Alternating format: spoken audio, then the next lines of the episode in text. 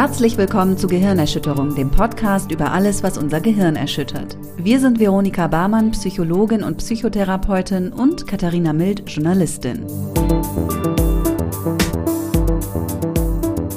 Und heute sprechen wir über PsychopathInnen. Es ist eine sehr, sehr schwere psychische Erkrankung, so viel kann ich schon mal vorwegnehmen. Aber es ist vor allem auch was, was uns wahnsinnig fasziniert. Also uns Menschen, jetzt nicht mich persönlich. Wobei ich natürlich auch. Ich auch ein ganz persönliches großes, ich bin auch sehr fasziniert davon. Nein, aber ganz allgemein sind Menschen doch ziemlich von diesem Phänomen fasziniert. Immerhin gibt es nicht nur äh, seit Jahrhunderten Krimis, es gibt ganz viele Horrorfilme, Thriller, es gibt True Crime, also alles Mögliche. Immer wieder beschäftigen wir uns damit, dass Leute böse sind, böse werden und warum sie dann wie ja zu Mördern oder Vergewaltigern oder sowas werden. Grund genug, nicht, für uns da mal einen Blick drauf zu werfen auf diese besonders schwere Form der psychischen Störung. Vero, es ist ja auch dadurch, dass wir uns so viel damit beschäftigen, in Filmen, in der Literatur und sonst wie, sehr mit Klischees behaftet, das Thema. Was ist das denn nun wirklich? Also es gibt auch mehr oder minder klischeebehaftete Darstellungen. Wenn man zum Beispiel eine sehr gut recherchierte Darstellung sich antun möchte, könnte man sich zum Beispiel den letzten Joker-Film anschauen. Da ist auch die Entwicklung, wie sich sowas, wie sowas kommen kann, sehr gut dargestellt. Aus fachlicher Sicht würden wir aber gar nicht von PsychopathInnen sprechen, sondern psychologische, also die psychologische Diagnose ist je nach Diagnosesystem, haben wir in den letzten Podcasts schon gehört, gibt einmal den DSM, der eher international ausgerichtet ist und den ICD, den man in Europa benutzt. Und da heißt es eben, da spricht man von der dissozialen Persönlichkeitsstörung und international eher von der antisozialen Persönlichkeitsstörung. Und ähm, die müssen auch gar nicht, also Psychopathie quasi wäre dann die schwere Form von dieser Persönlichkeitsstörung, die da beschrieben ist. Also ich kann diese Diagnose auch haben, ohne irgendwie, was weiß ich, mit dem Hackebeil durch die Stadt zu ziehen oder so, was jetzt mal, um mal ein Klischee zu nennen quasi sondern ähm, ich kann auch sozusagen diese Symptome haben, ohne straffällig zu werden, zum Beispiel. Ist ja ein Ding. Ja, ist, ist, ja auch ganz gut. Ist ne? eine gute Nachricht. Ja, genau. Fall. Weil ich habe auch gelesen, es gibt tatsächlich irgendwie drei bis fünf Prozent der gesamten Bevölkerung, die diese Persönlichkeitsstörungen haben. Es ist ja genau. extrem viel, wenn man sich das mal so überlegt. Genau. Ähm, deswegen vergleichsweise hört man ja selten jetzt oder kennt persönlich Leute, die wirklich sehr, sehr schwere Straftaten begehen. Und diese drei bis fünf Prozent würden ja auch gar nicht zustande kommen, wenn alle davon straffällig äh, werden würden. Genau, früher hat man auch tatsächlich das Konzept so eng gefasst, dass man im Grunde so ein bisschen dieses Konzept hat sich so ein bisschen selber in den Schwanz gebissen. Und zwar hat man einfach gesagt, wer mit dem Gesetz in Konflikt kommt, um es jetzt so ein bisschen runterzubrechen, also wer immer wieder mit dem, also straffällig wird, der ist ne, oder leidet unter einer antisozialen Persönlichkeitsstörung. Und das ist natürlich irgendwie so eine, dann würde man ja auch sozusagen ähm, Verhaltensweisen künstlich einfach pathologisieren. So, ne? mhm. ne? Wenn man sagt sozusagen, jeder, der jetzt äh, hier was Schweres macht, der hat diese Störung, dann hat man ja auch von dem Konzept überhaupt keinen Nutzen mehr. Und tatsächlich ähm, hat man deswegen dann auch ab der Mitte des letzten Jahrhunderts so mal da genauer hingeschaut und dann das Konzept sozusagen, man sagt da, die Konstruktvalidität verbessert. Also wir haben geguckt, das, wie wir unsere Kriterien dafür sind, ähm, meinen wir damit überhaupt alle dasselbe? Und dann hat man zum Beispiel viele Straftäter untersucht und geguckt, welche Eigenschaften haben die denn? Gibt es da Cluster, gibt es da Überschneidungen und ähnliches und hat eben versucht, dieses Konzept ein bisschen besser herauszuarbeiten und zwar weniger auf äußere Merkmale wie, der ist jetzt schon dreimal verhaftet worden, sondern eher auf Persönlichkeitsmerkmale sich zu stützen, um eben auch einen größeren Nutzen zu haben, zum Beispiel der Vorhersagbarkeit Strafbarkeit, ne? jemand, der die und die Eigenschaften hat, der wird wahrscheinlich straffällig, können wir da irgendwas machen, können wir da eingreifen vorher und so weiter. Das macht natürlich viel mehr Sinn, ein Konzept sozusagen so zu organisieren. Genau, und der Kriminalpsychologe Robert Hare hat deswegen mal genauer geguckt, sozusagen, welche Eigenschaften finden wir denn da und hat dann die sogenannte psychopathische Checkliste gemacht. So würde man es, glaube ich, auf Deutsch übersetzen und hat da eben die Hauptfaktoren zusammengefasst, unter denen man ähm, diese Persönlichkeitsstörung ähm, fassen kann. Mhm. Die können wir ja mal zusammen durchgehen. Ja, sehr um gerne. Zu schauen, da können wir nämlich auch gleich überprüfen, wie antisozial sind wir beiden denn so? Ja. Wie viel Psychopath steckt in uns? Genau, das ist, äh, ist ja auch eine spannende Frage. Und das ist auch, glaube ich, das Geheimnis, warum wir so gerne in True Crime Stories rumwühlen und so weiter, um zu schauen, ne, oh, sind das wirklich immer nur die anderen oder ist da so ein kleines Fünkchen vielleicht auch in uns zu finden und so Ja. weiter. Unheimlich, jetzt wird mir ganz, ich habe schon Gänsehaut. Ja, Katha, als erstes bräuchtest du glatten, oberflächlichen Charme. Ja, hm, Ja. ich glaube, in, in, in der Natur ist mir der nicht so gegeben. Nee, aber ich könnte ihn vielleicht mal auflegen. Ja, genau. Also wenn du wirklich was willst oder was, ich, ja, aber oberflächlicher Charme ist ja nochmal was anderes. Ich würde einfach behaupten, dafür bist du zu authentisch. Ähm, das wäre dir, glaube ich, einfach zu blöde. Kennst du denn jemanden, der so oberflächlichen Charme an den Tag legt? Was ist denn da, was ist denn damit genau gemeint? Ja, ich glaube, das sind so, ja, ich würde das schon fast so in so Ah. Richtung so Blender oder Ja. so, ne? Also jemand kommt und macht gleich so zwei, drei Komplimente und so ein bisschen Ja. so eins zu viel.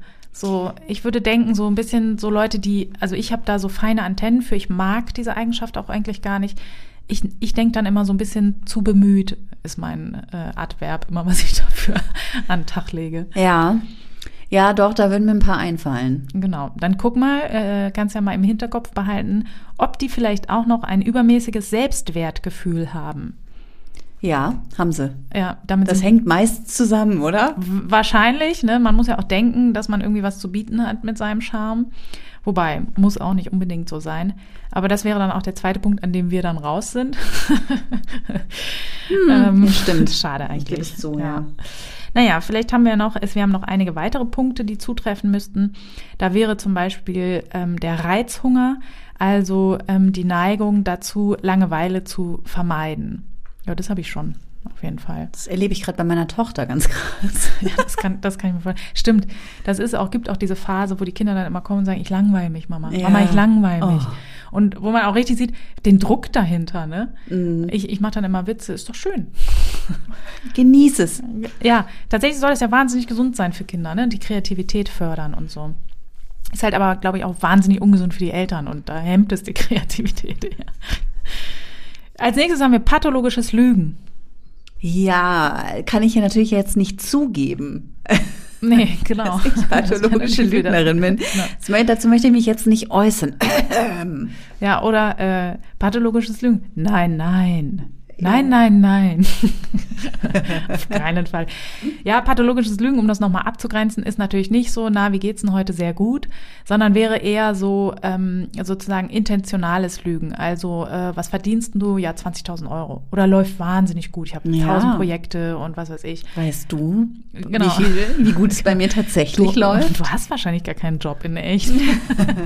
Ich nenne mich Journalistin. Ja, Berufsbezeichnung genau. ist ja auch gar nicht geschützt. Ich wollte gerade sagen, also wenn pathologisches Lügen wäre das schon mal ein guter Deckmantel. genau, also das, da treff, das trifft bei uns beiden auch nicht so zu. Ähm, da muss ich sagen, habe ich jetzt auch nicht unbedingt im Freundeskreis Beispiele, wobei man da natürlich abziehen muss, weiß man ja nicht hundertprozentig. Ne? Vielleicht ist es Ja. jemand, der sehr gut pathologisch lügt. Aber ähm, das ist schon ein Phänomen, was ich häufiger ähm, in der Praxis treffe oder was ich dann sozusagen was in Behandlungen auftaucht aber auch eher selten, weil das meistens ja so eine Strategie ist, die sich ein bisschen hakt mit einer weiteren Strategie, zum Beispiel zum Psychologen zu gehen. Deswegen. Ja. Also das habe ich manchmal so, es gibt so dieses Konzept Therapie statt Strafe, da kommt das häufig vor, ne, dass Leute dann kommen und sagen, ja, sie, ja, sie haben jetzt zwar diese richterliche Auflage der Therapie, aber sie wissen eigentlich gar nicht warum, weil sie sind einfach unschuldig und haben nichts gemacht. Das ist natürlich schon so, wo ich so mutmaße, ja, könnte halt auch so ein bisschen pathologisch gelogen sein. Ne? Mhm. Genau, aber sonst im Alltag fällt das ja auch nicht so groß auf. Wir haben als nächstes den Punkt lenkend und beeinflussend. Ja, wäre ich gern. Genau, wollte ich sagen, kann man bei uns schon mal ausschließen. Es ist ja quasi, wir sind so unlenkend und nicht beeinflussend, dass wir eher das Problem haben wie heute. Soll ich dich abholen? Nein, nein, ich will keine Umstände machen. doch, doch, wenn es gut ist für dich, hole ich dich ab. Nein, nein, lass ruhig. und irgendwann sagen alle so, gut, machen wir es jetzt oder nicht? Es kann auch nicht mal eine Entscheidung herbeigeführt werden, Ja. weil wir den anderen so wenig auf den Sack gehen wollen. Ja, stimmt. Oh Mann, etwas Ähm, entlarvend jetzt. Ja, Äh, das nächste wäre der Mangel an Gewissen und Schuldgefühl. Ja, das muss ich leider sagen. Ist bei mir auch nicht der Fall. Nee. Ich würde mich freuen, wenn ich manchmal etwas weniger ja. Schuldgefühl hätte. Auf jeden Fall. Ähm, ist das was, was du schon mal bei Leuten beobachtet hast? Ja. Ah ja, okay. Und dann eher so im Rahmen deiner journalistischen Tätigkeit oder? Nee, auch, also ich meine, alleine wenn man jetzt mal an bestimmte PolitikerInnen denkt, zum, ja. so, dann kann man ohne einen gewissen Mangel an Schuldgefühl gar nicht überleben, glaube ich. Mhm. Oder bestimmte Tätigkeiten, um bestimmte Tätigkeiten ausüben zu können, muss man das ja sehr gut ausblenden können. Ja. Und ich denke aber auch halt an Leute, die halt, ja, dieser Spruch über Leichen gehen, mhm. um irgendwas zu erreichen, das ist ja da eigentlich besonders treffend. Ja, das stimmt. Auch wenn man jetzt nicht unbedingt äh, wortwörtlich über Leichen geht. Ja, aber äh, dass einem die Konsequenzen quasi egal sind, ja. was ja mit einem gewissen Mangel an Mitgefühl auf jeden Fall leichter durchzuprügeln ist. Ja, ja das stimmt. Ja. Ja, da ist es tatsächlich, man weiß ja nicht, ne? Ähm, ob die Leute sich jetzt sozusagen in, in Wirklichkeit dann in Embryonalhaltung in ihren Betten hin und her wälzen ja. und sich quälen, aber es, es sieht, sieht von schon, außen nicht so aus. Nee, genau, wollte ich auch gerade sagen. Sieht immer ganz fluffig aus von außen, ja. Ähm, als nächstes haben wir den oberflächlichen Affekt. Das ist ein bisschen schwer zu erklären, der Begriff oder Beispiele dafür zu finden. Das sind eigentlich so oberflächliche, leicht gespielt wirkende Gefühle. Also mhm. ähm, äh, als Psychologe schätzt man da auch immer die Schwingungsfähigkeit von jemandem ein. Also das sind aber nur Nuancen. Ne? Wenn ich dir jetzt einen Witz erzähle und dann äh, ne, weißt du ja sozial erwünscht, lacht man dann halt irgendwie. Und wenn das aber so ein bisschen zu spät kommt und ein bisschen zu aufgesetzt, das würde sozusagen, würde man so einen oberflächlichen Affekt nennen. Ja. Also da ist nicht nichts da, weil die meisten und auch gerade bei ähm, Leuten mit antisozialer Persönlichkeitsstörung ist das so, dass die, die sind ja nicht dumm, die sind nicht auf den Kopf gefallen, die wissen schon, was eine adäquate Gefühlsreaktion wäre nur ist es ja ein Unterschied, ob ich die einfach zeige, weil ich weiß, das wollen die Leute jetzt, oder ob ich das wirklich fühle. Mm. Und das ist hier gemeint mit oberflächlichem Affekt. Als nächstes muss eine Gefühllosigkeit und fehlende Empathie vorherrschen. Das ist so ein bisschen auch, ähm, ja, ist natürlich eine tolle Kombination mit diesem Mangel an Gewissen und Schuldgefühlen wenn ich auch gar nicht mich mit in andere hineinversetzen kann, sondern einfach die eher als Gegenstände betrachte, dann ist das natürlich auch viel leichter. Ja. Mhm. Äh, nur der Vollständigkeit halber trifft jetzt auf uns nicht so zu. Glaube ich auch. Weil dann wäre auch alles eigentlich sinnlos, was wir tun, weil ähm, ja, alles Berufliche und auch Private machen wir eigentlich aus Empathie im Grunde am ja. Ende. Als nächste ist äh, mein neues Lieblingswort, habe ich äh, schon in meinen Sprachgebrauch integriert, und zwar der parasitäre Lebensstil. Oh ja. Also ähm, genau, man sozusagen will, also was wir beim letzten Mal in der Folge hatten, dieses ich mache alles alleine. der Oberplan passt hier nicht so gut, ne, sondern eher das Gegenteil. Oh, ich guck mal, was die anderen für mich machen können, ja. ne, und das mhm. greife ich dann auch ab. So. Als nächstes haben wir eine geringe Verhaltenskontrolle. Ja, das haben wir ja schon in unserer Folge ähm, äh, zur Borderline-Persönlichkeitsstörung. Ja, habe ich schon bisschen gering manchmal. Hm, ja, ja. Ähm, ja, aber jetzt auch nicht so ähm, sozusagen, ja, natürlich nicht in allen Bereichen und es ist schon, dass ich zu geplanten Handlungen fähig bin. So, ne? Glück gehabt. Ja, ja, tatsächlich. Nummer 11, promiskuitives Sexualverhalten, sprich häufig wechselnde Geschlechtspartner. Ja, mit denen kann ich leider nicht aufwarten. Ich leider auch nicht. genau, das passt dann auch schon mal nicht auf uns. Genau, was damit gemeint ist, ist ja klar. Als nächstes trifft auch häufig zu die frühkindlichen Verhaltensprobleme. Das ist vor allen Dingen auch in den alten äh, Definitionen so gewesen, dass man gesagt hat, das sind nicht nur Leute, die quasi ähm, hauptberuflich mit dem Gesetz in äh, Konflikt geraten, sondern auch welche, bei denen das sehr früh schon der Fall ist. Und das ist auch sozusagen ein valider Prädiktor, sagt man, also eine recht zuverlässige Vorhersagequelle, dass man sagt, wenn jemand schon sehr, sehr früh mit sozusagen unempathischen, impulskontrollgestörten Taten auffällig wird, dann ist das nicht unwahrscheinlich, dass der im Erwachsenenleben auch die Kriterien für diese Persönlichkeitsstörung erfüllt. Also jetzt haben wir dann endlich mal eine Passung für uns, ja, oder? Genau, also, weil ja. ich meine, als Kinder waren wir jetzt auch nicht nur brav. Ja, obwohl bei uns der, ne, wir, also bei uns wäre das wahrscheinlich zu gering. Ich weiß ja nicht jetzt, was du so gemacht hast. Wie, Ich habe wie erfolgreich deine Raubzüge fragen. genau, ich habe dich ja nicht über meine Was war denn- dunkle Vergangenheit Was- aufgeklärt. Was war denn das Schlimmste, was du gemacht hast als Kind? Ich habe das aber 100 pro in der Folge schon mal erzählt. Wie du hast erzählt, du hast getrunken, du hast geraucht, das wissen wir. Ich habe getrunken, ich habe geraucht. Das war aber jetzt ja nicht so. Nee, das Schlimmste, was ich gemacht habe, ist Klauen tatsächlich. Und das wäre ja schon Impulskontroll. Also gut, es sei denn, aber es war schon meine eigene Entscheidung. Ja, ich wollte gerade sagen, Das ist dann der Unterschied, wahrscheinlich der kleine, aber feine, ne? genau, Klauen im Rahmen von Impulskontrollstörung kann auch immer mal eine Kleptomanie sein. Das ist auch eine sehr, sehr spannende Erkrankung. Und da wäre es aber so, dass du völlig intentionslos in den Laden gehst und plötzlich den Impuls verspürst, das muss ich einstecken. Ja. Das sieht man auch oft am Diebesgut, ne? Das sind dann Leute, die klauen einen linken Schuh. Ne? Da frage ich mich immer, da muss der Richter doch schon mal irgendwie aufmerken. Entweder der Typ ist ein Dieb und halt super dumm. oder er Vielleicht wollte fehlte ihm morgen noch. morgen noch mal den rechten klauen oder was? Äh, Ja. Das ist doch einfach total beknackt. Eine geringe Verhaltenskontrolle ist hier, also damit ist nicht gemeint, so aus Versehen geklaut, Ach sondern so. schon. Ich weiß ja nicht, wie es bei dir war. Ich meine, du bist doch nicht in den Laden gegangen und hast gedacht, zack, stecke ich mal ein. Ja, Ja. jedenfalls ist das, glaube ich, ja, fällt das ja eher so unter in die Kategorie Grenzen testen und einfach mal auch Dummheiten ausprobieren und so. Das stimmt. Weiß ich nicht. Aber deine Dummheit sagst du jetzt auch nicht, ne? Nee, äh, klauen, sagte ich doch. Ja, aber was denn, ey? Ist doch Ach ein so. Unterschied, ob du jetzt einen Geldtransporter irgendwie äh, umgeleitet hast oder, oder irgendwie einen Sticker eingesteckt. Nee, es war schon was, was ich haben wollte. Ja, genau. Ein Hairmascara war es. Nein. Geil ist das denn? Das muss ja in den 90ern gewesen sein. Hair-Mascara, wie geil ist das denn? Ja, warte, lass mich rechnen. Welche Farbe denn? 1997. Li lila oder grün Metallic, Ich oder? weiß nicht, ich weiß nicht mehr. Ehrlich gesagt, das weiß ich wirklich nicht mehr. Ist ja richtig geil. Hair-Mascara, ja. Die waren auch voll scheiße, ey. Ganz ehrlich, ich hatte auch mal einen ungeklauten. Ich habe den, ich habe leider den nie ausprobieren können. Ach so. Das ist ein Trauma, das mich bis heute verfolgt. Ich habe den zwar geklaut, aber ich wurde natürlich erwischt. Oh, Mist. Toll. Ja, das ist nicht gut. Und äh, ich, also offensichtlich haben wir die.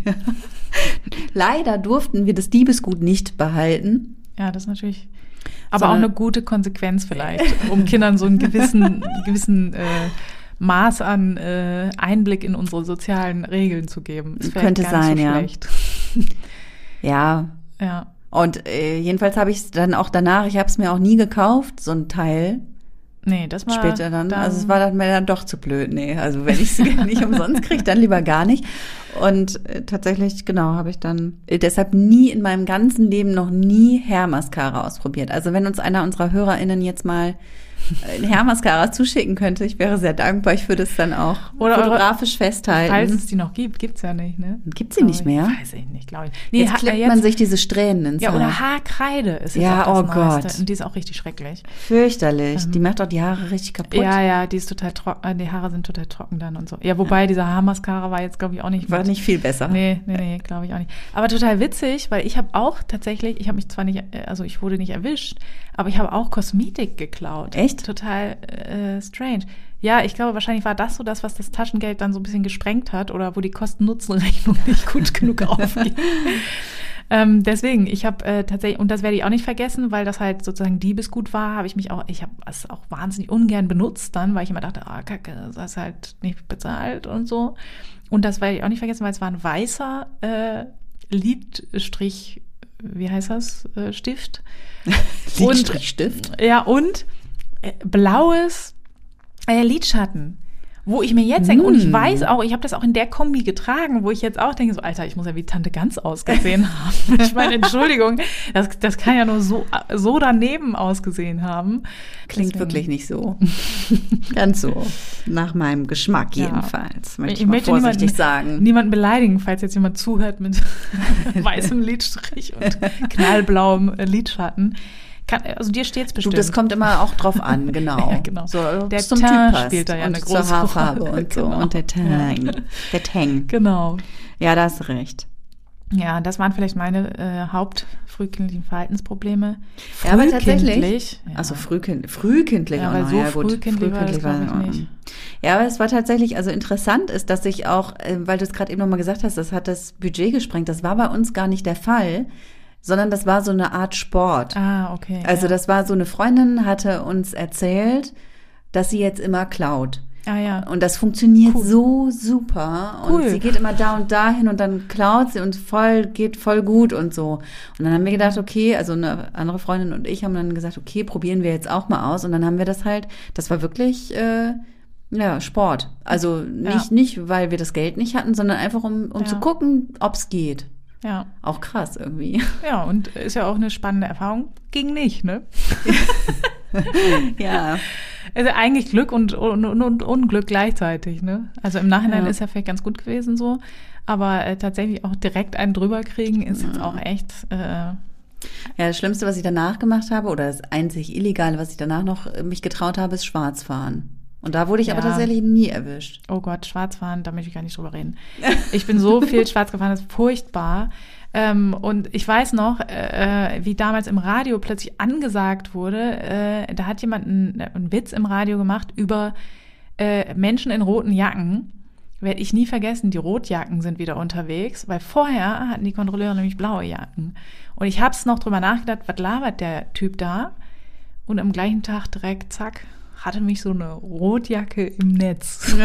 Oh nein. Ja, und tatsächlich auch mal so äh, oft hintereinander erwischt, dass ich dann ähm, nach dreimal krieg, gibt's eine Strafanzeige. Ja. tatsächlich. Mhm. Ist nicht nur sehr teuer, sondern dann auch sehr unangenehm. Eieiei. Genau. War aber auch wieder Geldmangel, tatsächlich. Ah ja.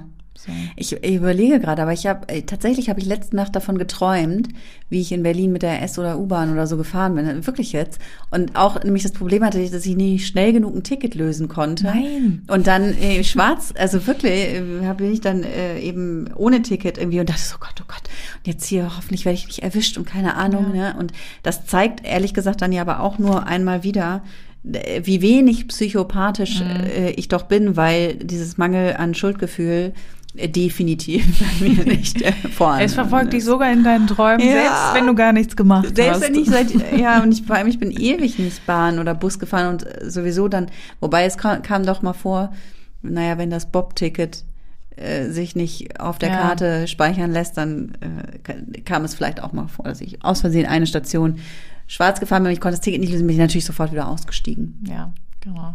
So, das nächste, was wir haben müssen, ist das Fehlen realistischer langfristiger Pläne. Ich dachte, wir sind jetzt schon durch hier. Nee, nee, das sind 20 Punkte. Und wir sind jetzt bei Nummer 13. Das Ah. trifft auf uns auch nicht zu. Damit ist gemeint, dass du ne, auf die Frage sozusagen, was machst du denn in einem halben Jahr, einfach gar keine Antwort findest. Allein schon Kinder kriegen ist ehrlich gesagt so ein geplantes äh, Handeln kommt man- in unserem Fall. Kommt man ja ab einem gewissen Punkt auch gar nicht mehr raus aus der Nummer. Nee, genau, deswegen. Also sozusagen, also muss auch nicht sein, ne? Es gibt auch ja Leute, die Kinder haben und die das nicht können, aber dann braucht man Unterstützung. Also auf uns trifft es nicht zu. In meiner täglichen Praxis ähm, ist dieses Symptom tatsächlich sehr häufig, weil es das auch bei vielen anderen Störungen gibt, zum Beispiel. Das finde ich immer, ist immer so ein, wenn man das nicht hat, kann man sich das gar nicht vorstellen, ne? weil man ja immer irgendwie eher, also bei mir ist immer eher das Problem, ich habe 34.000 äh, Pläne und muss mich dann eher entscheiden, welchen ich dann jetzt halt umsetze und äh, kann mich deswegen auch schlecht reinversetzen in Leute, die sagen, nö, keine Ahnung, da ist äh, keine Vorstellung. So. Als nächstes haben wir noch die Impulsivität.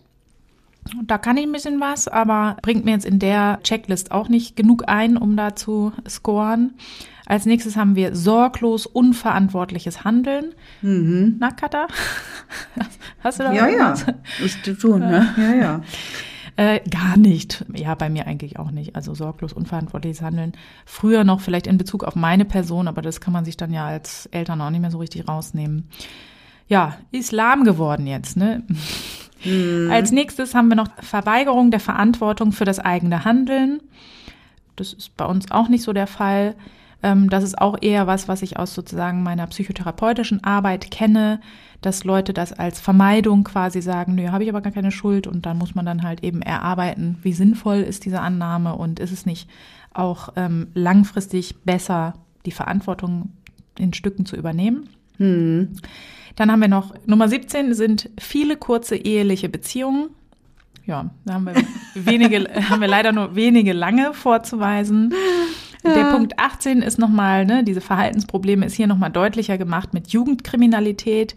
Auch wenn wir leichte kriminelle Ansätze hatten, deine Karriere war halt sehr schnell vorbei.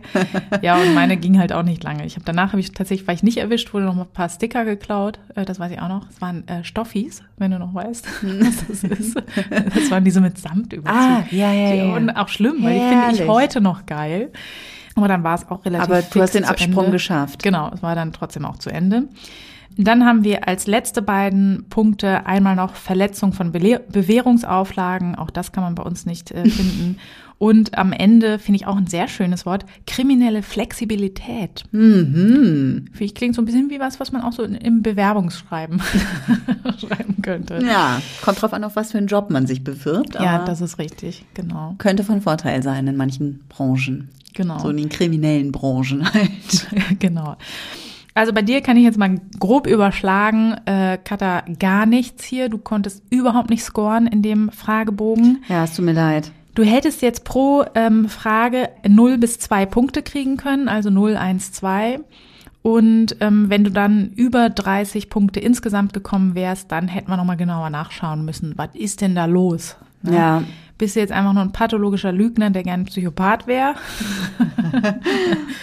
ähm, nein, Quatsch, ne? Dann müsste man eben, ähm, wäre es sehr wahrscheinlich, dass du die Diagnosekriterien für die dissoziale Persönlichkeitsstörung erfüllst. Ist jetzt bei dir überraschenderweise nicht der Fall. Aber so würde ich das zum Beispiel in der Praxis auch abprüfen dann, Ja. ähm, wenn ich da den Verdacht hätte oder die Hypothese, dass jemand das hat. Genau. Das Schlaue eben an dem Fragebogen ist, dass eher die Persönlichkeitsmerkmale wie Störungen in der Identität oder die Selbststeuerung, eine Hemmungsschwäche und so weiter eben in den Vordergrund gerückt werden und die kann man eben dann auch viel besser untersuchen, wenn sie hier so ja quasi, man nennt das operationalisierbar sind, also wenn man sie sozusagen auch reproduzieren kann in Forschungsfragen. So. Wo man genau aufpassen muss, ist, man muss ja mal gucken, ist das die richtige Diagnose oder eine ähnliche? Vertue ich mich da vielleicht? Das nennt man Differentialdiagnostik. Was ähm, Überschneidungen hat, ist bei Männern einmal die ähm, Borderline-Persönlichkeitsstörung. Und bei der Histrionen-Persönlichkeit bei Frauen ähm, gibt es eben hier auch Überschneidungen. Und insgesamt, das fand ich noch einen sehr, sehr spannenden Fakt, ist es so, dass Alkohol- und Drogensucht insbesondere über lange Zeit sehr viele ähnliche Symptome hervorrufen. Auch da ist es eben so, dass meine ähm, Verhaltenskontrolle nicht ausgeprägt ist, weil eben die Suchtbeschaffung oder die Suchtmittelbeschaffung im Vordergrund steht. Und auch dieser, diese fehlende Empathie und der oberflächliche Affekt können eben Ergebnisse einer langjährigen Alkohol- oder Drogensucht sein.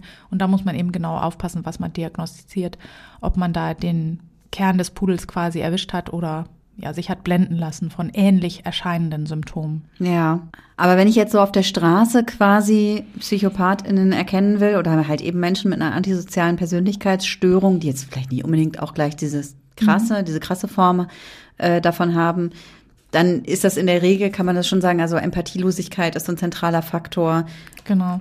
besonders hoher Selbstwert, dieser oberflächliche Charme Ja, und auch so dieses Parasitäre, ne, so dass man genau. andere Also sehr stark ausnutzt für die eigenen Zwecke. um die sozusagen in Anführungszeichen in freier Wildbahn zu entlarven, ist es ja so, da muss ich mich ja darauf ähm, beschränken, was ich sehen kann. Ne? Also pathologisches Lügen, da muss ich mich natürlich schon sehr ins Zeug legen, um das zu entlarven.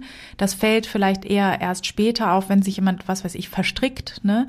Dafür muss er ja aber auch Fehler machen. Ähm, wenn jemand sehr gut pathologisch lügt, dann kann ich dem ja gar nicht auf die Schliche kommen quasi. Ne? Ja. Das ist auch immer so, ähm, für meine Arbeit in der Praxis. Tendenziell werde ich da natürlich mehr äh, Menschen mit dissozialer Persönlichkeitsstörung treffen als, ähm, was weiß ich, wenn ich irgendwie auf den Markt gehe oder was. Ne?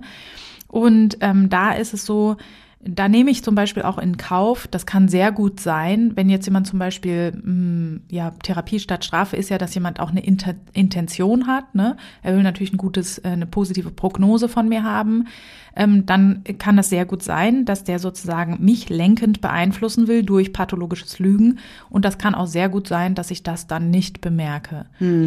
Also mir können natürlich Zusammenhänge ähm, einen Hinweis geben, wenn ich weiß zum Beispiel, dass der aus diesem Grund kommt, aber vielleicht kommt er ja auch nur Ähm, jetzt nicht mit einer, auf eine richterliche Anordnung hin, sondern einfach, weil ähm, die Partnerin gesagt hat, so geht's nicht weiter.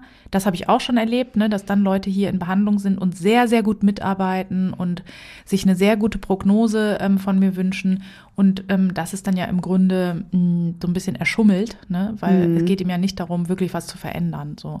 Und da muss man auch ganz klar sagen, das bemerke ich nicht immer. Mhm. Auch als geschulte ähm, Psychologin, ähm, wenn jemand sehr gut lügt, dann merkt man das auch einfach oft nicht. So, ne? Ja. Also da mache ich mir auf jeden Fall keine falschen Vorstellungen oder überschätze da meine Fähigkeiten quasi nicht. Also was man eher ähm, treffen kann, ist, was du gesagt hast, die Kombination zwischen diesem glatten, oberflächlichen Charme. Ne? Also wenn jemand viele Komplimente dir gibt ne? und sagt, Mensch, das hast du aber toll gemacht und dein Engagement hier ist ja so super und bla. Und wenn das dann sozusagen gepaart ist damit, dass man plötzlich merkt, hm, komisch, irgendwie verfolge ich gar nicht mehr meine eigenen Ziele, sondern arbeite irgendwie eigentlich nur noch demjenigen zu, da könnte man dann schon mal genauer überlegen. Ne? Das wären so Punkte. Ich denke, bei geschickten äh, Betroffenen dieser äh, Symptomatik würde man das nicht direkt merken. Aber wenn sich da die Hinweise häufen, dann könnte man mal genauer nachschauen und gucken. Ja. Ne, ist denn jemand empathisch, wenn ich dem irgendwie sage, ich brauche mal deine Hilfe, wie ist denn dann die Reaktion zum Beispiel? Das wäre ja so ein Überprüfen. Ne? Mhm. Sagt er dann, ja klar helfe ich dir, Mensch, jeder sitzt mal irgendwie im, in der Tinte oder sagt er dann, hä? Und was kommt für mich dabei raus? Dann wäre das eine Reaktion, die so eine ein Distraktor sein könnte. Aber lässt also. sich so jemand dann so leicht entlarven? Das kommt immer drauf an. Ne? Also ist es ja nicht, dass jeder mit dieser Persönlichkeitsstörung immer Böses im Schilde führt. Ne? Und ähm, wenn jemand zum Beispiel einfach sozusagen damit ausgestattet ist, dass ihm eben eine eigene Empathie nicht so gegeben ist, dann kann das natürlich auch sein, wenn der jetzt nicht quasi dich manipulieren und blenden will, dann kann es ja auch sein, dass du es einfach erfragen kannst. Ne? Dann sagt er vielleicht einfach, ja, ich gucke mir das eher ab, weil ich habe das gar nicht so stark. Ne? Hm. Oder nee, ich bin nicht so der mitfühlende Typ einfach. Ja. Und was mich ja auch immer am meisten interessiert, ist ja so diese, äh, die Frage, woher kommt das denn? Also ist das was Genetisches, was Angeborenes oder erwirbt man das durch gewisse Erlebnisse oder? Ja, meistens ist das ja eine Kombination bei Störungen, die wir entwickeln können und so ist es hier auch. Es gibt einige biologische Korrelate, nennt man das, also sozusagen Sachen, die man körperlich messen kann, die viele Menschen mit antisozialer Persönlichkeitsstörung teilen einfach. Und das ist zum Beispiel, was man finden kann, ist ein erniedrigtes Erregungsniveau. Man misst das in Studien oft mit der Schreckreflex, mit dem Schreckreflex, ne, dass man zum Beispiel jemanden anpustet und dann blinzeln lässt da gibt es eben Unterschiede zwischen den Menschen, die man messen kann. Und was da auch noch ein Symptom ist, was man misst, ist die Hautleitfähigkeit. Das ist ähm, tatsächlich genau das, was das Wort auch sagt. Unsere Haut kann Strom leiten, also beziehungsweise die Haut selber natürlich nicht, sondern äh, Wasser leitet Strom und deswegen ähm, die kleinen feinen Schweißporen auf unserer Haut, sondern eben Wasser ab, in Anführungszeichen, also Schweiß. Und ähm, je mehr das ist, umso besser ist die Hautleitfähigkeit. Und das kann man eben messen mit Elektroden. Da kann man einfach gucken, sozusagen, wie gut ist die. Und je besser die ist, quasi, umso erregter ist man. Also ich habe schon an verschiedenen Studien ja, alles Mögliche habe ich ja schon teilgenommen, irgendwie im Rahmen meines Studiums. Da hat man ja früher auch Geld gekriegt als Versuchsperson. Mhm. Und auch ähm, später habe ich in Studien gearbeitet, wo man halt auch mal selber testen musste, ob die Elektroden halt funktionieren oder so. Und ähm, das ist immer sehr, also meine Hautleitfähigkeit ist immer über die Maßen hoch. Also was dafür spricht, dass ich ein hohes Erregungsniveau habe. Und das ist eben erniedrigt bei Menschen mit dissozialer Persönlichkeitsstörung. Das für, also dieses Symptom hat man aber auch bei anderen Persönlichkeitsstörungen, wie zum Beispiel dem Konzept des Sensation Seeking. Das sind so Menschen, ja, ich sag mal jetzt ganz überspitzt gesagt, die gerne Bungee jumpen und immer so die Herausforderungen suchen. Das ja. ist so ein Persönlichkeitskonzept. Und die haben auch ein erniedrigtes Erregungsniveau. Und die wollen das dann mit diesen krassen Sachen wahrscheinlich ja, die, stimulieren. Genau, die sind ja. dann quasi normal. Da gibt's mhm. auch sehr eindrückliche Studien, dass die dann irgendwie crazy Sachen machen, wie sich irgendwo abseilen oder so, ne? Und in dem Moment sind die dann endlich mal, fühlen die ja. sich wohl in ihrer Haut, weil sozusagen das Erregungsniveau angemessen ist. Ja. So. Ähm, das kann man auch bei der antisozialen Persönlichkeitsstörung beobachten, dass es dieser Erlebnishunger, der da ist. Ne? Mhm. Deswegen, da haben wir ja auch die Überschneidung, dieses erniedrigte Erregungsniveau ähm, ja, da ist natürlich gut, wenn man dann was erlebt und dann auch mal ein bisschen was spürt eigentlich. Ja. So, also kann man sogar fast nachvollziehen. Mhm. Dann haben wir in den emotionalen Arealen des Gehirns, können wir weniger Aktivität messen. Und da ist eben ganz, ganz spannend, also da, wo wir Emotionen abbilden, auch während wir Interaktionen beobachten. Also wenn ich jetzt beobachte, wie du, was, was weiß ich, deine Kinder in den Arm nimmst, dann habe ich auch eine gewisse emotionale Reaktivität im Gehirn. Und zwar liegt die in meinem anterioren Cingulum, in der Insula oder im, auch im somatosensorischen Kortex bildet sich das ab. Und das ist eben erniedrigt, die Aktivität. Spannend ist aber, dass die auf Aufforderung das produzieren können. Also das mhm. heißt, da muss irgendwie auch einfach nur sozusagen diese Empathie, die ist offensichtlich nicht automatisch, aber sie ist möglich, was ja spannend ist, ne, und was eben auch quasi ja hilft dabei, Emotionen gut kopieren zu können, um zum Beispiel nicht aufzufallen, ne wenn ich jetzt äh, ein antisozialer Heiratsschwindler bin, ne, dann muss ich ja suggerieren, dass ich lieben würde, auch wenn ich da gar keine Empfindungen habe. Und das ist eben, kann man auch sozusagen in äh, solchen Untersuchungen sehen, die können das schon, wenn sie müssen oder, mm. oder wollen. Ne? Okay. Das fand ich ein sehr, sehr spannendes Ergebnis von Studien. Ähm, dann ist es eben so, dass die Hirnareale für die Impulskontrolle und das moralische Verhalten, die haben wir hier hinter der Stirn sitzen, ähm, dass die eben weniger aktiv sind bei anderen.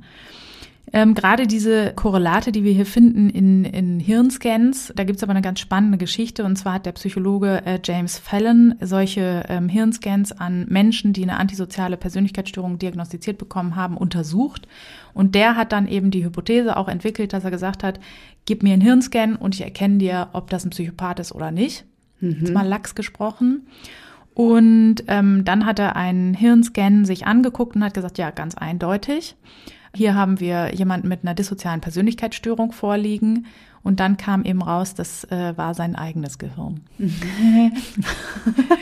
Unangenehm. Genau, war wahrscheinlich nicht so ein schöner Tag für ihn. Ne? Also da wird man ja erstmal denken, das kann nicht sein, ne? wird das wahrscheinlich hundertmal überprüfen und dann muss man ja irgendwann sagen, ja krass, was habe ich da denn jetzt in meinem Kopf? Mhm. Und da kann man aber auch sehr gut dieses erklären, was wir ja schon angedeutet haben, dass du diese Symptome hast oder diese Voraussetzungen heißt nicht, dass du straffällig werden musst oder heißt auch nicht, dass du quasi die für das Böse einsetzen musst sondern du kannst zum Beispiel auch ein sehr erfolgreicher äh, kognitiver Neurowissenschaftler werden, offensichtlich.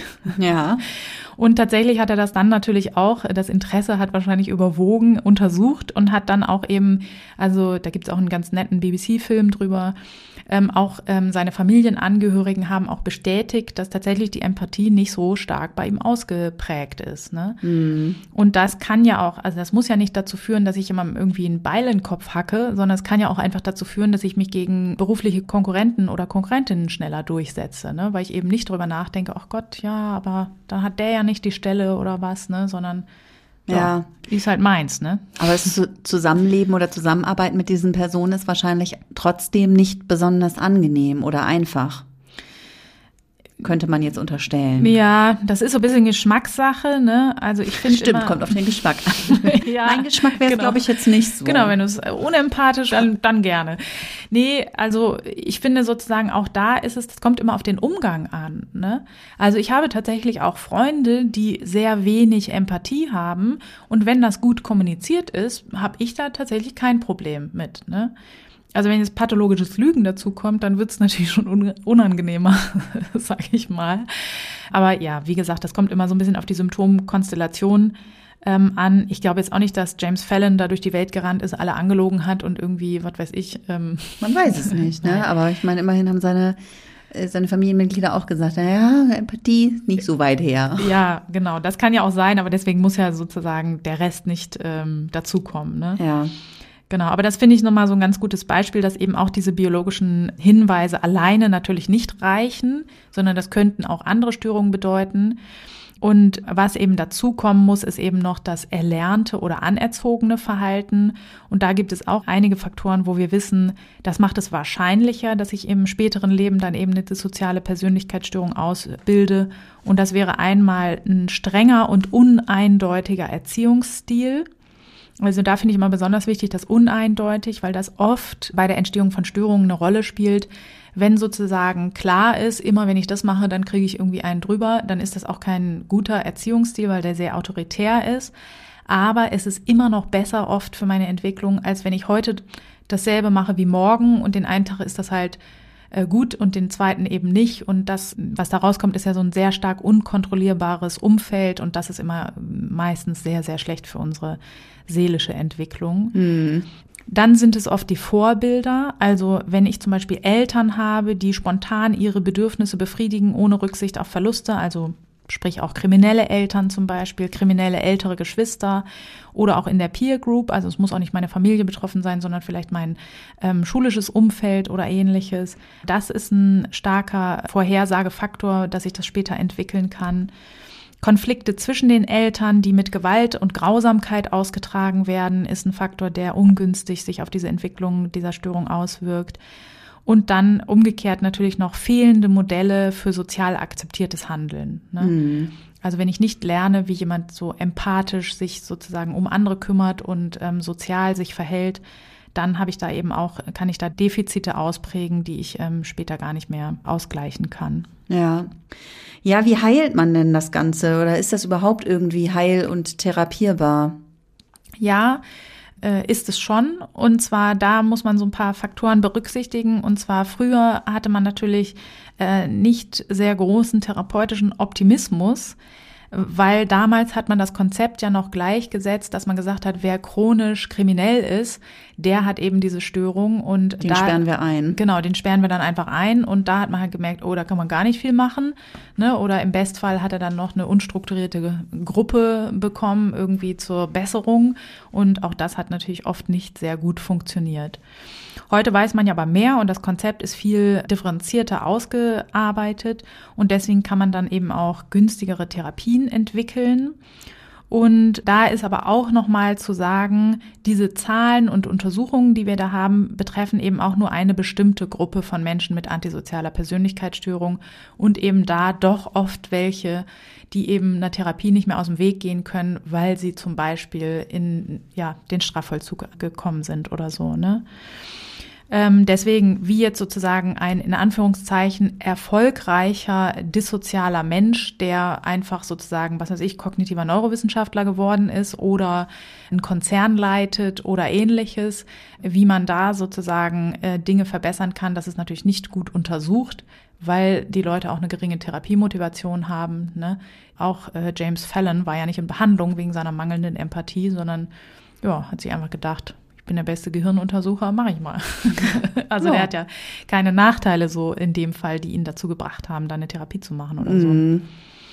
Genau, deswegen, wir haben da eine ausgewählte Gruppe natürlich, aber da gibt es sehr gute Therapieprogramme, die entwickelt wurden, um eben auch das Problem der ausgeübten Gewalttätigkeit behandeln zu können weil das ist ja quasi auch ein gesellschaftliches Problem. Was machen wir denn dann mit dieser Art von Menschen? Ne? Ja.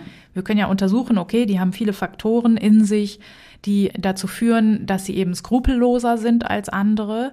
Und dann kann man ja aber nicht sagen, gut, die sperren wir jetzt halt dann alle weg, ne? sondern eigentlich sozusagen müssen wir ja als äh, sich weiterentwickelnde Gesellschaft sagen, okay, wir müssen einen Umgang damit finden. Und deswegen finde ich das auch wichtig, da eben Therapien zu entwickeln, die eben einfach zu einer Verbesserung führen. Und ähm, da gibt es welche. Meta-Analysen zeigen sehr deutlich, dass sozusagen strukturierte verhaltenstherapeutische Therapieprogramme äh, günstige Ergebnisse zeigen. Ähm, in Bezug eben, was da oft als Kriterium herangezogen wird, ist die Rückfallrate. Ne? Also Täter werden weniger oft rückfällig, wenn sie diese Programme durchlaufen. Ähm, was man da den Leuten beibringt, ist einfach sozusagen, man versucht die soziale Kompetenz zu verbessern, also eine adäquate Bedürfniseinforderung zu erlernen. Ne? Also ich hau nicht jemanden einen Knüppel über den Schädel, weil ich halt seinen, was weiß ich haben will, sondern ich finde eben andere und sozial erwünschtere Wege. Dann ist es so, dass ein Großteil der Therapie einnimmt, die Empathiefähigkeit zu trainieren Und da gibt es sozusagen in, in vielen Programmen ist das ähnlich gemacht, dass da eben die Folgen für die Opfer eine große Rolle spielen. Also der Straftäter oder der verurteilte Betroffene analysiert als erstes die Folgen seiner Straftat generell für Opfer. Das wird schriftlich auch gemacht. Als nächster Schritt wird sozusagen, werden die Folgen für sein spezielles Opfer ähm, in den Vordergrund gerückt. Und als letztes ist dann noch eben der Punkt, dass er schriftlich zwei Briefe verfasst, und zwar einen, den das Opfer ihm hätte schreiben können und einen von ihm aus an das Opfer. Mhm. Ich finde das sehr, sehr spannend, dass tatsächlich sozusagen, wenn man da konsequent ist, das schriftlich verfassen lässt, denjenigen dazu bringt, das vor einer Gruppe vorzulesen und zu reflektieren, dass das wirklich eine, eine Veränderung hervorruft. Das finde ich einen sehr spannenden Fakt psychologisch gesehen und dass das eben auch gar nicht so stark damit korreliert, wie äh, doll das jemand will. Also man würde ja so, wenn man an die Sache rangeht, denken, naja, ein Verbrecher, der eben schon Reue zeigt und der das unbedingt verändern will, ähm, der ist natürlich leichter therapierbar als andere, aber das scheint eben gar nicht der Fall zu sein, sondern dieses sozusagen strukturierte zu Ende gehen der Therapieschritte ist eben viel wichtiger.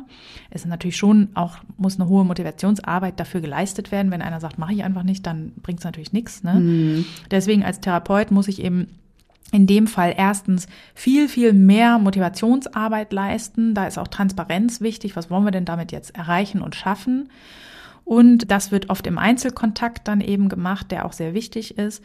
Und man kann auch in Studien sehen, dass der Therapieoptimismus des Therapeuten auch eine große Rolle spielt. Das denke ich ist für alle Therapien der Fall. Ne? Wenn ich der Meinung bin, ach, das ist irgendwie auch nicht so richtig wirksam, was ich hier irgendwie demjenigen verpule, dann ist natürlich klar, dass das auch nicht so tolle Ergebnisse erzielen kann. Aber in dem Fall ist das natürlich auch nochmal wichtig und betrifft auch mein persönliches Menschenbild als Therapeut, glaube ich denn daran, dass Leute in der Lage sind, von bösen Handlungen Abstand zu nehmen? Mhm. So, und das ist natürlich schon wichtig und auch wäre auch eine wichtige Entscheidung, ob man sich dafür entscheidet, in diesem Bereich zum Beispiel zu arbeiten. Ne? Wenn, ja. ich, wenn ich der Meinung bin, ja, nö, das ist einfach unverzeihlich und die werden es immer wieder machen, dann bin ich natürlich in dem Bereich auch wirklich nicht sehr gut aufgehoben, einfach als Therapeut. Ja. Genau. Was daran sehr spannend ist, dass ähm, man, wenn man das vergleicht mit quasi herkömmlichen Methoden, die wir ja gesellschaftlich auch anwenden, nämlich einfach Abschreckung und Einschüchterung, ne, wenn du das machst, dann beschneiden wir dich einfach äh, deiner Freiheitsrechte. Ne? Knast heißt ja nichts anderes als du bestimmst nicht mehr, was du machst, sondern wir als Gesellschaft schreiben dir vor, was du machst und mhm. sagen halt oft, das machst du nicht. Ähm, und das eben natürlich, ist ja auch irgendwie liegt auch auf der Hand, natürlich nicht so wirksam, vor allen Dingen was die Rückfallrate betrifft. Ne? Ja. Und auch, auch bei diesem Störungsbild, da kann man sich natürlich auch sehr, wenn man sich die äh, Symptome nochmal vor Augen setzt, wenn ich sozusagen auf die schnelle Bedürfnisbefriedigung meinerseits aus bin und da mich über die ähm, Bedürfnisse anderer empathielos hinwegsetze, dann wird das natürlich nicht besser dadurch, dass ich irgendwie so und so viele Jahre meiner Freiheit in meiner Freiheit beschnitten werde. Ne? Mm. Das ist natürlich, kann man natürlich sagen, dass, dass man das macht, ne? dass man gewisse Menschen aus der Gesellschaft ausschließt. Ja. Aber ob das sozusagen langfristig zu einer Veränderung oder Verbesserung führt, ist natürlich dahingestellt. Ja. Ja, jetzt ist ja auch so meine persönliche, mein persönlicher Impuls, irgendwie zu sagen, so, okay, von Leuten mit dieser Persönlichkeitsstörung möchte ich mich am liebsten irgendwie fernhalten, mit denen möchte ich mhm. eigentlich am liebsten gar nicht so viel zu tun haben. Ja. Auf der anderen Seite ist natürlich also so eine Ausgrenzung auch nicht so richtig günstig wahrscheinlich, ne? Also es ist eigentlich ja. nicht, nicht unbedingt der, der beste Weg, wahrscheinlich damit umzugehen. Ja, deswegen, also ich bin immer, ich finde das immer ganz toll, wenn Leute sozusagen sich in dem Bereich engagieren, wenn sie das können.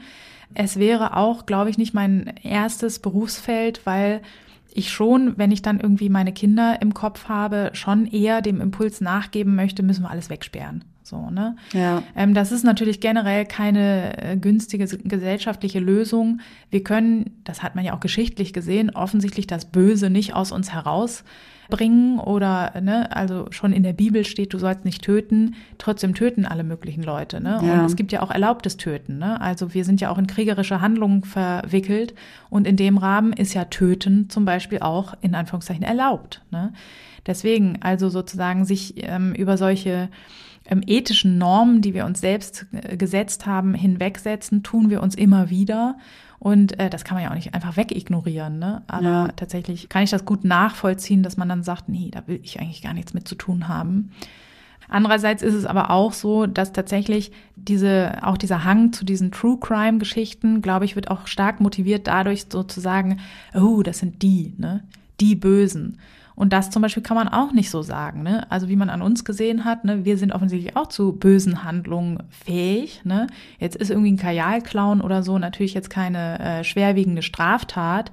Aber es gibt ja auch in, äh, Experimente, psychologische, diese Milgram-Experimente zum Beispiel, wo man Leuten gesagt hat, in einem experimentellen Rahmen ist, ist, es jetzt wichtig, dass du jemandem anderen Stromstöße gibst, um ihn zu bestrafen, wenn er nicht richtig lernt.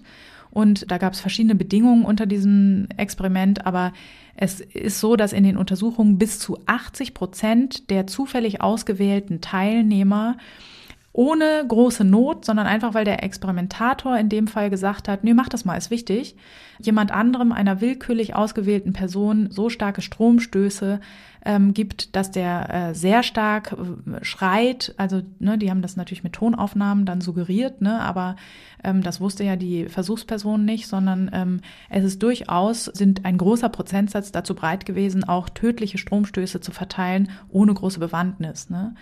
Und deswegen damals, das hat man in den 60ern untersucht in Amerika, um sozusagen zu erklären, wie ist denn das Dritte Reich möglich gewesen quasi. Da hat man sich viel sozusagen mit diesem Autoritätsglauben befasst, aber es ist ja auch eine Untersuchung zu Gut und Böse. Ne? Mhm. Und da ist zum Beispiel auch so, dass tatsächlich, ja, mangelnde Empathie kann ja auch einfach nicht hingucken sein, ne?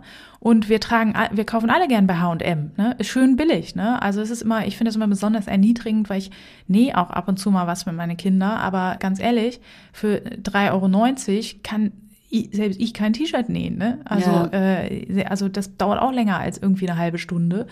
Und allein auch das Material, ne? selbst wenn ich das aus einem ausgetragenen alten T-Shirt von jemand anders nähe und das geht natürlich auf Kosten von anderen, ne? wirtschaftlich gesehen. Mhm. Das geht natürlich nur, wenn das Kinder in Bangladesch zusammenkloppen, ne? die natürlich keine Krankenversicherung haben und die äh, keine adäquate äh, Versorgung äh, zum, im Gesundheitssystem haben und so weiter. Und da muss man ja auch sagen, da sterben natürlich auch viele. Und deswegen kann man ja quasi auch jedem von uns so eine gewisse Antisozialität unterstellen, ne? Ja, für uns ist es halt einfach nur schön günstig. Ne? Du ähm, willst mich richtig fertig machen. Ja, das tut mir leid. Nee, weil das halt einfach sozusagen, wir würden gerne sagen, ach, das sind die anderen und wir sind, wir sind total gut und empathisch, weil wir mm. gucken auch Arte und hören auch mal den einen oder anderen gefühligen Podcast oder was weiß ich, ne? Aber tatsächlich ist es nicht so, sondern ja. wir sind antisozialer, als wir oft uns das eingestehen wollen. Ja. Und deswegen finde ich, ist es auch dann schwer zu sagen, nee, die sperren wir jetzt alle weg oder so, sondern ähm, ist es halt sinnvoller, sich damit auseinanderzusetzen und auch zu schauen, zum Beispiel die Bedingungen, unter denen das entsteht. Ne? Da haben wir jetzt soziale Faktoren genannt. Es wäre schön, wenn kein Kind die erleben müsste. Ne? Es wäre toll, wenn kein Kind Gewalt unter den Eltern anschauen müsste, ne? Oder häusliche Gewalt oder mhm. ähm, so. Aber es ist ja nicht so. Also ja. selbst bei uns in so einem entwickelten Land wie Deutschland ist das definitiv nicht so. Gerade jetzt in der Krise nimmt das natürlich eher ganz stark zu. Und sich mit diesen Dingen auseinanderzusetzen und nicht zu sagen, ja, das sind halt irgendwelche Freaks, die irgendwie ein bisschen, da hat's halt irgendwie ausgesetzt, ne? Das ist viel zu einfach und deswegen ist auch die Entwicklung von guten Therapien, von schweren Straftätern wichtig auch wenn jetzt nicht jeder sich in dem äh, Berufsfeld äh, ausleben muss. Ne? Also ja, und auch wenn es nicht bei jedem wahrscheinlich anschlagen wird und auch die Motivation entsprechend vorhanden sein wird. Ne? Genau, das ist immer so. Ne? Selbst bei den besten Therapieprogrammen, die wir haben, haben wir viele sogenannte Non-Responder, die halt einfach nicht davon profitieren und weil es für die nicht in Frage kommt. Das ist auch hier der Fall. Aber ähm, hier ist ja erstmal die Frage auch zum Beispiel, wie viel Geld investieren wir denn da drin, mhm. da rein? Ne? Weil also tatsächlich ist die Resozialisierung jetzt nicht unbedingt der Punkt, wo wir am meisten Kohlen für raushauen, weil das auch, was weiß ich, wahlkampftechnisch wahrscheinlich nicht das tollste Thema ist, so, ne? Ja, es Im, ist ein Fehler. Es ist ein Fehler. Ja, ist es auch. Weil Im, es beeinträchtigt ja unser Zusammenleben massiv. Also ich meine, man genau. könnte äh, darüber so viel Genau. Und da ist es aber tun. natürlich leichter, irgendwelche populistische Scheiße rauszublasen, ne? von irgendwelchen Messermigranten zu sprechen, was natürlich absoluter Humbug ist, ne? in jeglicher Hinsicht. Ne? Deswegen, politisch gesehen wäre es natürlich schön, wenn da mehr differenzierte Darstellung stattfinden würde und auch ähm, günstigere Programme einfach finanziert würden. So. Ja, ja. Nice. Zu guter Letzt wollen wir jetzt auch noch mal ganz kurz auch einen Blick in unsere Instagram-Followerschaft äh, werfen. Und zwar haben wir ja auch unsere Leute gefragt da draußen. Was? Wir haben sie verschiedene Sachen gefragt tatsächlich. Wir haben sie gefragt, was interessiert euch denn zum Thema antisoziale Persönlichkeitsstörung? Und da muss ich jetzt noch mal ganz kurz gucken, haben wir auch alles abgegrast? Ja, tatsächlich haben wir von den Fragen haben wir eigentlich alle gut abgedeckt. Aber ich möchte dir nicht vorenthalten, was die Leute geantwortet haben auf die Frage, was ist das Böseste, was du je gemacht hast? Und zwar sind, ist unsere Followerschaft, muss man sagen, wirklich recht lieb unterwegs, ähnlich wie wir. Also, also schlimm war hier dann schon, oha, ich habe hier mal jemanden geohrfeigt, ist dann schon eine schlimme Tat von Wow. einer unserer Hörerinnen und auch sehr schlimm betrogen, also wahrscheinlich den Partner oder die Partnerin, würde ich mal hier vermuten. Als Kind mit Wut meine Schwester gehauen. Naja, ne? Ja. Finde ich noch im Rahmen. Eine Katze ausgesetzt. Oh je. Ja, aber tatsächlich sind das ja eher sozusagen ja im Rahmen der Entwicklung auftretende Dinge. Ja, auch unehrlich mal sein oder als Kind geklaut, haben in der neunten Klasse eine Mitschülerin gemobbt. Ja, Mein Bruder gesagt, dass ich ihn hasse. Ja. ja. Gerade unter Geschwistern, das fand ich, äh, ich habe in meinem privaten Umfeld auch die Frage gestellt und die meisten haben gesagt, ja, aber Geschwister gehört ja nicht dazu, oder? nee, klar, die zu quälen ist absolut entwicklungskonform, ganz gesund. Das ist vielleicht auch dem Frage ähm, äh, Umständen geschuldet, weil ich da vielleicht auch nicht reinschreibe, ich habe jetzt gerade meine Ehefrau zerhackt und irgendwie in Säurefass Das stimmt gelegt. natürlich. Das würde Ja. uns gegenüber vielleicht nicht jeder Ja. sofort zugeben. Genau, da ist, sa- sagen wir mal, die Schweigepflicht, die meinem Beruf innewohnt, dann deutlich fördernder, weil ich schon tatsächlich Straftaten und auch schwere natürlich äh, berichtet bekomme, Ja. ähm, weil die Leute wissen, ich kann ja nichts machen, quasi. Ne? Ich Ist ja auch nicht. belastend, oder? Äh, mh, nö. ja, nee, tatsächlich. Die Leute, den Leuten geht's dann besser. Ja, nee, ich überlege jetzt natürlich, warum mich das nicht belastet. Natürlich sozusagen, nee, aber das belastet mich tatsächlich weniger als irgendwelche Tatorte oder so, weil da denke ich immer, das hat sich dann ja jetzt jemand ausgedacht, die Geschichte. Warum soll ich jetzt quasi ähm, akzeptieren, dass es sowas gibt oder das ertragen, die Emotionalität dabei? Und bei echten Geschichten ist es halt so, ja, so ist halt das Leben, ne? Also Oft gibt es auch gute Erklärungen, warum Menschen schwere Straftaten begehen. Und ähm, ja, es ist als Therapeutin ja nicht an mir, denjenigen zu verurteilen, sondern quasi das, die bestmögliche Entwicklung zu beeinflussen. Und deswegen, nee, belastend tut mich das ehrlich gesagt nicht. Ja. Aber ich habe ja auch nicht Leute, die kommen und sagen, habe ich Bock, jetzt das noch 10.000 Mal zu wiederholen. Das würde mich Ja. dann eher belasten, sondern das sind meistens, sind wir da ja schon an einem Punkt, dass wir sagen, okay, wie kann man die Reue äh, bestmöglich nutzen, um Verhinderungen zu etablieren, dass das wieder passiert, quasi. Mhm. So, tschüss.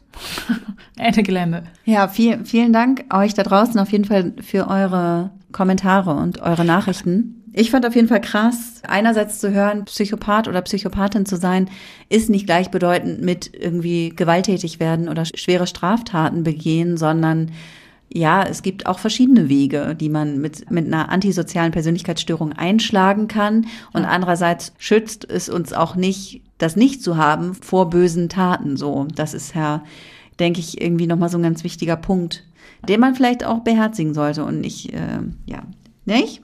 Bei der Beurteilung anderer vor allen Dingen, ne? Genau. Und schön ist ja auch, dass es durchaus auch Hoffnung gibt und Behandlung für Leute, die zumindest motiviert sind, Ja. daran zu gehen. Ich tease jetzt schon mal auf die nächste Folge. In zwei Wochen beschäftigen wir uns dann mit dem Thema Eifersucht. Und falls ihr uns nicht bei Instagram folgt, aber auch mal irgendwelche Fragen loswerden wollt im Vorfeld, dann könnt ihr das an unsere E-Mail-Adresse tun und uns schreiben an kontakt.gehirnerschütterung.com. Und zwar schreibt ihr Gehirnerschütterung mit UE in einem Wort und Kontakt mit K und K. und dann sollte das ankommen. Ansonsten könnt ihr uns auch einfach auf unserer Webseite besuchen, gehirnerschütterung.com, Genau. aber auch mit UE bitte schreiben. Ja, vielen Dank fürs Zuhören und macht es gut. Bis in zwei Wochen.